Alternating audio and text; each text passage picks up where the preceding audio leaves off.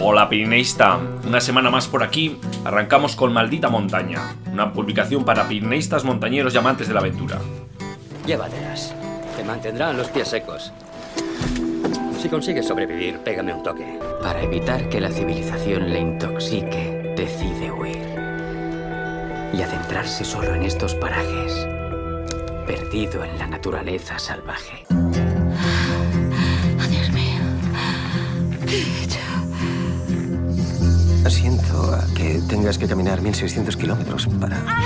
Termina la frase. ¿Por qué tengo que caminar 1600 kilómetros? Travesía presenta Maldita Montaña, aires de altura para toda la semana con Eduardo Azcona y Enrique López. ¿Te sientes sola? Estaba más sola en mi vida real que aquí.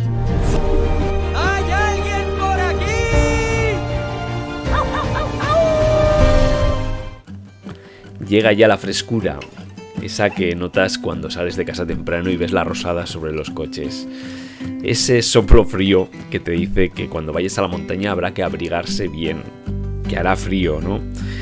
Bueno, comenzamos el episodio de hoy con esta advertencia, esta constatación de que ha llegado el frío, como decimos. Lo podéis notar en mi voz también, que supongo que a lo largo de los minutos que, que dura este encuentro sonoro, pues irá apagando, ¿no? Porque, bueno, pues, pues no abrigue bien, digamos.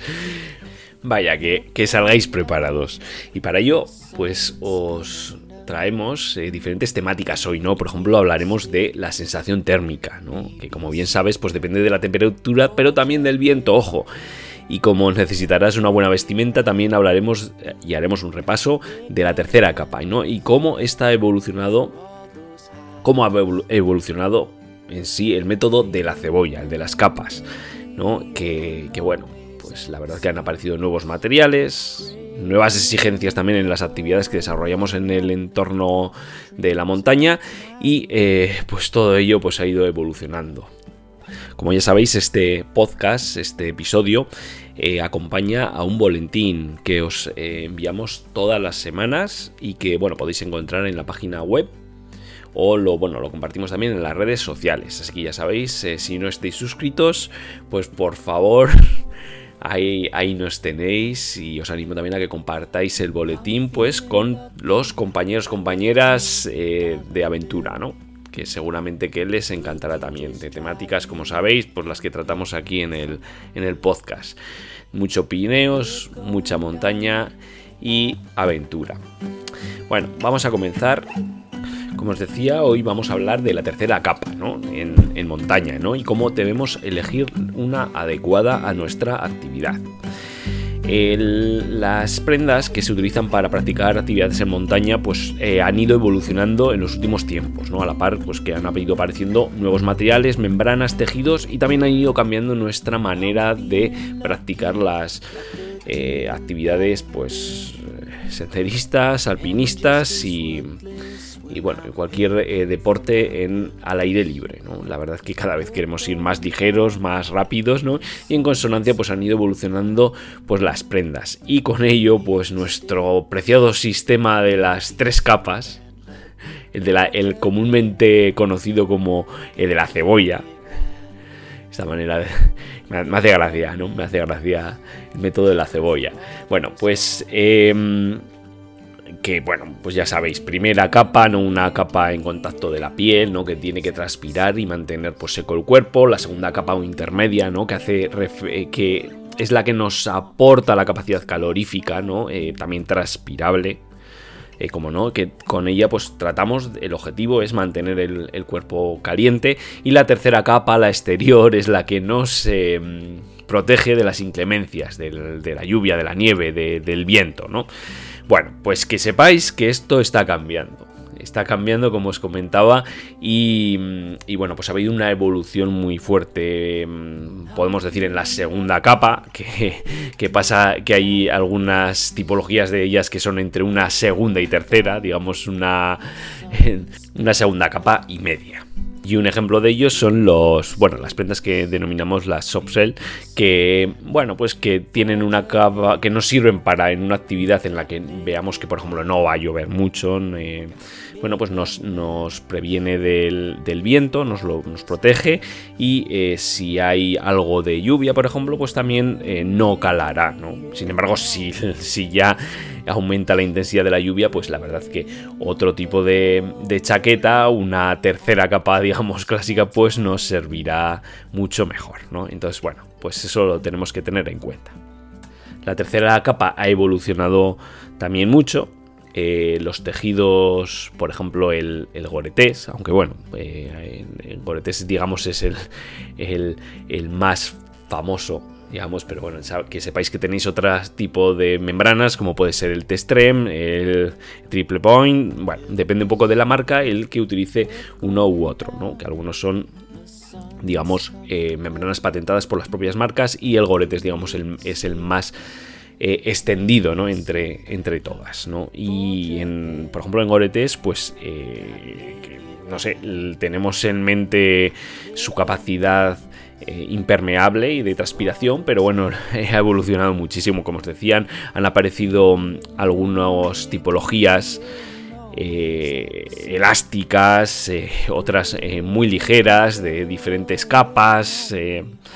bueno, que dependiendo del tipo de, chaqueta, pues vendrá pues una tipología u otra. ¿no? Veremos. ellos también han han cambiado la manera de etiquetarlo. Por ejemplo, pues podéis encontrar una etiqueta blanca y una etiqueta eh, la etiqueta blanca que depende pues eh, de la gama eh, Goretes Infinium, ¿no? que busca pues alto rendimiento pues en condiciones más secas, digamos, ¿no? Y, luego tenemos la Goretes original, no la etiqueta negra, que sí, bueno, pues ahí encuentra el mayor rendimiento en la impermeabilidad con una alta transpiración. La idea es no aburriros yo con los diferentes tipos de, chaquetas. Cada uno tiene mm, sus experiencias y tiene se decanta por, llevar un tipo de prenda u otro. Eh, yo, bueno, yo lo he dicho muchas veces. Eh, a mí me gusta, por ejemplo, llevar una tercera capa que, bueno, podemos encontrar algunas eh, chaquetas que, digamos, son más tipo, que se llama hard shell, que eh, bueno, más recias, más contundentes, por así decir, ¿no? De una manera muy simplificada. Y eh, otras, pues, muy ligeras.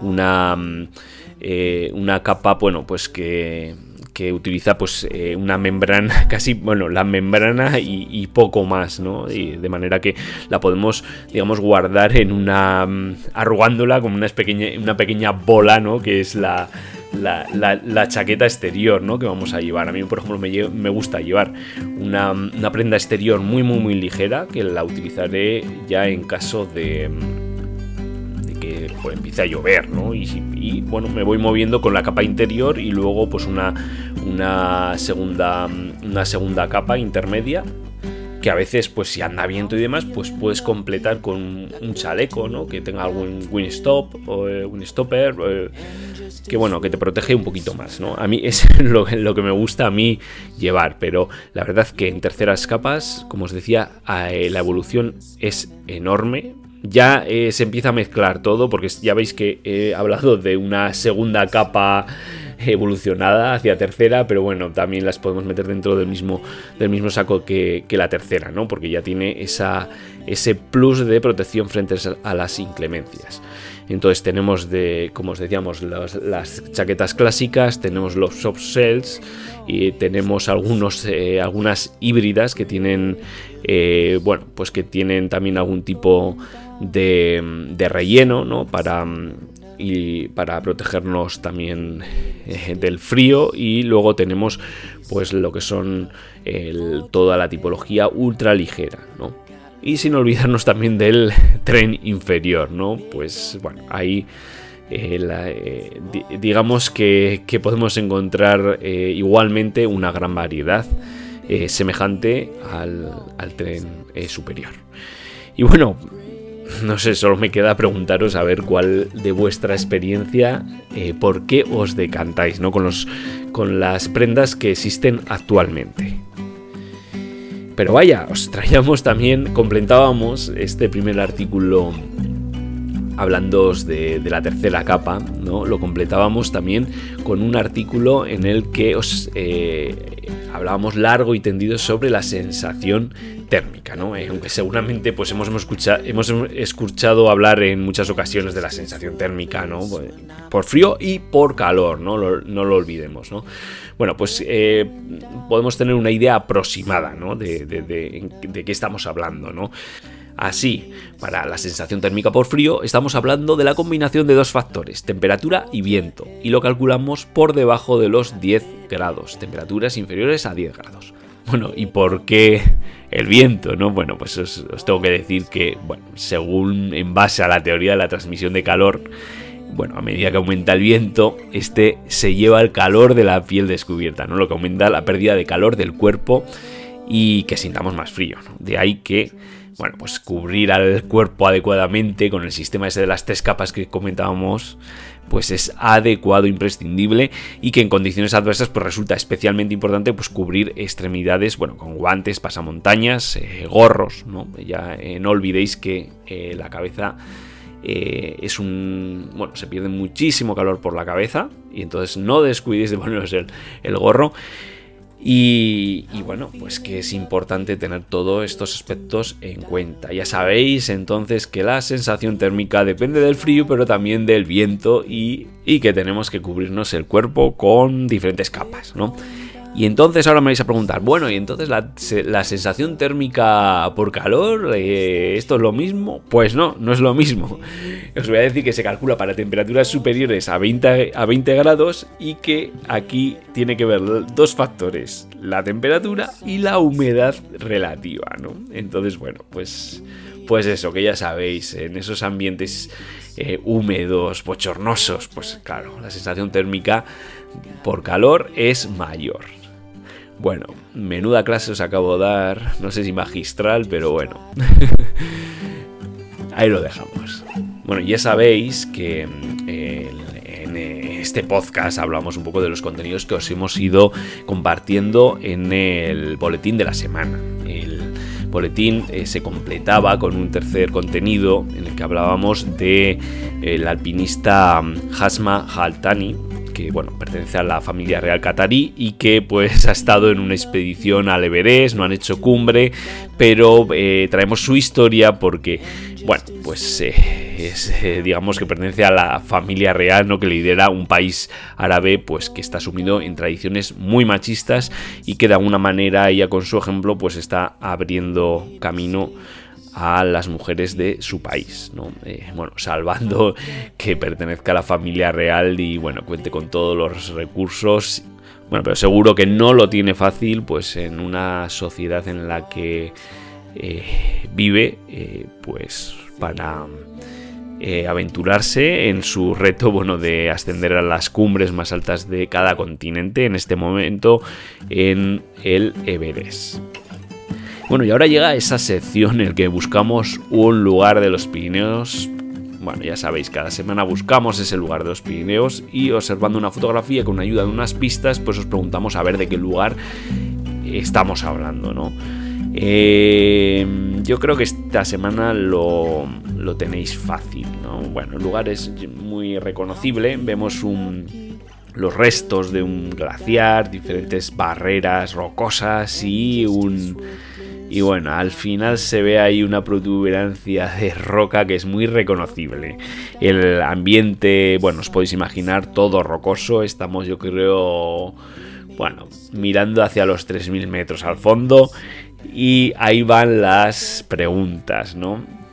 Bueno, las preguntas no, ahí van un poco en la descripción, ¿no? Eh, y luego iré con las pistas. En primer lugar, no, los glaciares del Pirineo, al igual que los glaciares de los Alpes y de otras partes del mundo, están condenados a desaparecer. En los Pirineos se piensa que habrán desaparecido irremediablemente a mediados de este siglo. Hasta entonces, ¿sabéis de qué glaciar se trata? Y ahí van las pistas. Como la mayoría de los glaciares pirenaicos, se encuentra en la cara norte, en la vertiente francesa. La segunda, las montañas del fondo son una buena, una buena pista. Especialmente ese peñasco tan característico a la izquierda de la fotografía. Y va la tercera. El pico que vemos a la derecha es uno de los 3000 más sencillos de ascender de los Pirineos. Bueno, yo creo que la zona la vais a reconocer rápidamente, así que bueno, la próxima semana pues hablaremos y veremos si habéis acertado este lugar. Bueno, ¿y cuál fue el lugar de la semana pasada? El lugar de la semana pasada era el Ibón de Plan o Basa de la Mora, una de, uno de esos lugares imprescindibles para visitar al menos una vez en la vida y se trata de un lugar muy frecuentado gracias a la pista que desde Saravillo sube hasta el refugio de la Basar, a tan solo 25 minutos del Ibón. Y bueno, yo os diré que es uno de los lugares más fotografiados y más instagrameados del Pirineo. Esa foto con el Ibón y con un, con un tronco delante y demás, bueno, eso la podéis encontrar muchísimas fotos, muchísimas fotos en Instagram. Ya sabéis, uno de los 10 lugares más instagrameados de los Pirineos aunque seguramente muchos ya conocéis este lugar, tal vez la fotografía tomada desde el descenso de la Peña de Mediodía os haya podido despistar. La verdad que era, es una panorámica, es una estampa no habitual ¿no? del, del. Y una excursión, bueno, súper recomendable la que eh, os proponíamos, eh, la de las peñas de las 10, las 11 y mediodía desde el refugio de, de. Eh, que bueno la tenéis en la página web y que es desde este desde una parte de esa de esa excursión de donde se saca esta, esta instantánea ¿no? del Libón de Plan, ¿no? Eh, como os decía, en el descenso de la Peña del Mediodía. Bueno, llegamos a esa parte ahora, esa última sección del eh, episodio de hoy, en el que sabéis que hablamos de las noticias e historias más destacadas de la semana. Em, bueno, esta sección eh, la hemos, eh, y como sabéis, bueno, forma parte del, boletín y también os la compartimos en la página web. Eh, os cuento que, que Simón Messner, el hijo de la gran leyenda del himalayismo, ha escalado junto con Martyr Schiefberer la Bonati a la norte del, del Matterhorn en el día, ¿no? bueno, para ambos un sueño largamente acariciado se ha hecho realidad estoy cierro comillas, ¿no? Comentaba en las redes eh, Simón Messner. Y abro comillas de nuevo, ¿no? Lo que queda en una es un gran respeto por Walter Bonatti, que abrió esta fantástica ruta en 1965 en solitario y en invierno durante varios días de escalada y cierro comillas. Bueno, cada vez que alguien escala esta mítica ruta, pues es noticia en el mundo del alpinismo y sobre, bueno, sobre todo por lo que significó esta ruta, ¿no? Eh, la ruta eh, Bonatti, eh, en la que, bueno, hay ya, digamos que, que se retira y que bueno supone un, un, salto cualitativo lo que es en el alpinismo, ¿no? lo que significó esta ruta. Eh, la segunda noticia era que Miquel Zabalza, Iker Madoz y, y Miquel Inoriza eh, abren una nueva vía en, una ruta en el estilo alpino en la cara sur del Dorge Lazpa, eh, esta montaña de 6.966 metros, se sitúa en el Himalaya de Nepal y que, bueno, estas actividades se han marcado dentro de la expedición del equipo mm, español de alpinismo, ¿no? que lidera cuyo director es eh, Zabalza. Y esta primera ruta, pues eh, es la primera ruta en la, en la cara sur. Y bueno, Miquel, os cuento que Miquel ya había estado, Miquel Zabalza, en este, intentando esta montaña en el pasado junto con Fermín Izco.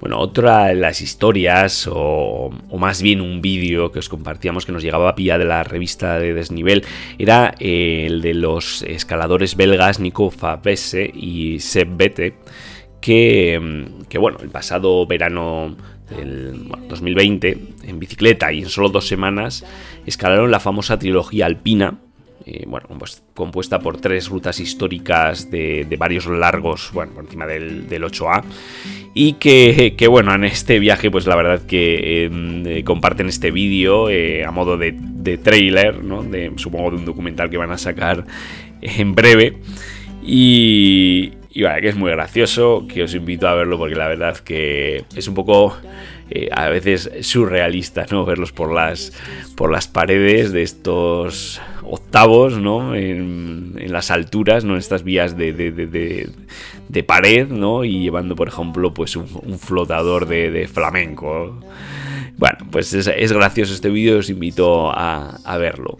Y bueno, cerrábamos la sección eh, con lo que se ha convertido en toda una epidemia, ¿no? Es deciros, bueno, que una persona muere cada 13 días por hacerse un selfie, ¿no? Eh, esta noticia ha saltado a la palestra, ¿no? De mediática, gracias pues a un reciente estudio y que, bueno, pues nos avisa, ¿no? Que esto es además la punta del iceberg de un problema emergente de salud pública eh, las redes sociales premian los contenidos más extremos y bueno, pues esto nos hace hacer a veces mm, locuras y gilipolleces, por qué no decirlo. Entonces, eh, ahí os compartimos también en el boletín eh, este, estos artículos, tanto de Radio Televisión Española como del país, en el que, bueno, hacen, dan, voz a, este problema, ¿no? y que de alguna manera, eh, como os decía, pues las redes sociales nos hacen realizar eh, locuras y, gilipolleces, ¿no? Y bueno, eh, cerrábamos el boletín y ya cerramos este espacio sonoro con una fotografía, ¿no? Una fotografía que os voy a describir, como no, porque si no lo tenemos difícil, ¿no? Para que nos hagamos una idea, pero vaya, vais a captarla al instante, ¿no? Sobre todo quien haya... Quien, quien lo haya visitado el lugar y, y quien no, ¿eh? porque la verdad es que esta es una estampa muy característica que seguramente que habéis visto también en las redes sociales, como hablábamos hace poco, ¿no? de los problemas que ocasionaban, pero bueno, también a veces nos dan algunas alegrías como ver este, fotos muy interesantes, como esta que nos comparte mm, marcosánchez.es, eh, que bueno, ha realizado la ascensión al vértice de la Nayet desde el corral de las mulas y que nos presenta pues una vista de la Nayet y el Miriduso al fondo muy característica, bueno, pues eh, las, eh, las, tierras rojizas que se ven sobre la Nayet y al fondo pues la mole del, del con, con, bueno, el resto de montañas allá un poco por, por debajo, ¿no? Eh, dos, gigantes ¿no? y fotografiados por, eh, por Marco. La verdad que enhorabuena por la fotografía, Marco. La verdad que es, es, espectacular. Y bueno, no me queda más que despedirme. Ha sido un placer como todas las semanas y que nos vemos dentro de siete días. Bueno, un abrazo familia. Y como decía Jack Kerouac, porque al final no recordarás el tiempo que permaneciste en la oficina o arreglando tu casa, ve y escala esa maldita montaña.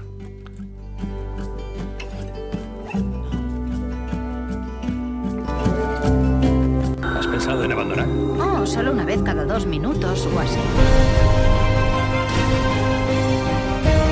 Si quieres algo